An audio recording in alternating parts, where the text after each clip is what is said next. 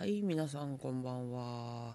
嗅覚反応分析士、歩くパワースポットと呼ばれております、高橋でございます。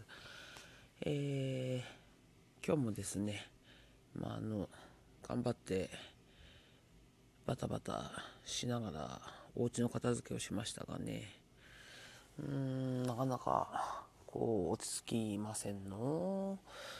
うん。なんだろう。理想と現実ってこういう感じなんですかね。うん。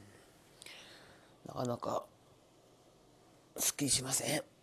まあでもまあまあまあまあ、こんなもんかなというところで、なんですかね。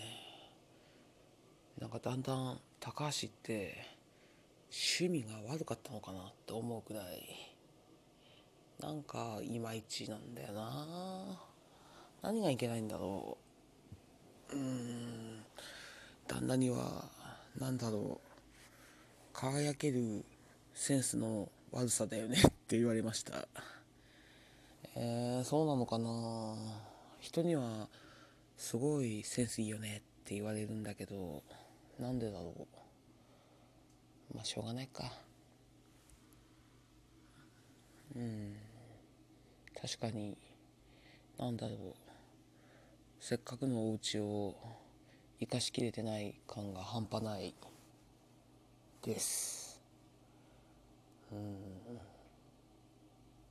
何なんだろうな。普段な。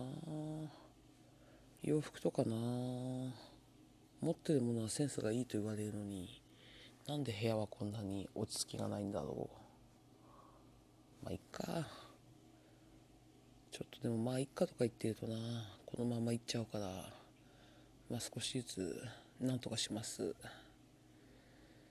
えー、またね明日からまあコロナスしますけどちょっと世の中的にも落ち着いてきたのでねこの辺でちょっと終わらさせていただけないか上と交渉してみようかと思います。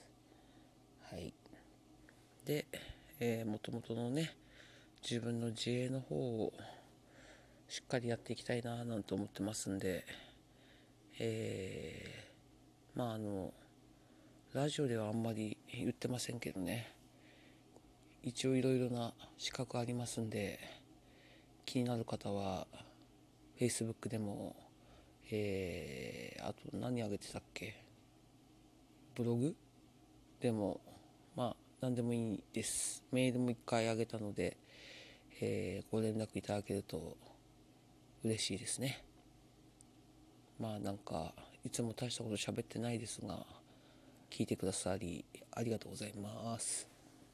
ではではえー、まあね皆さんも気を緩めるとどうなるか分かりませんのでしっかり予防しながらえー、まあ頑張って日々過ごしていきましょう。ちょっと偉そうですが今日はこんなところで。ではまた。おやすみなさい。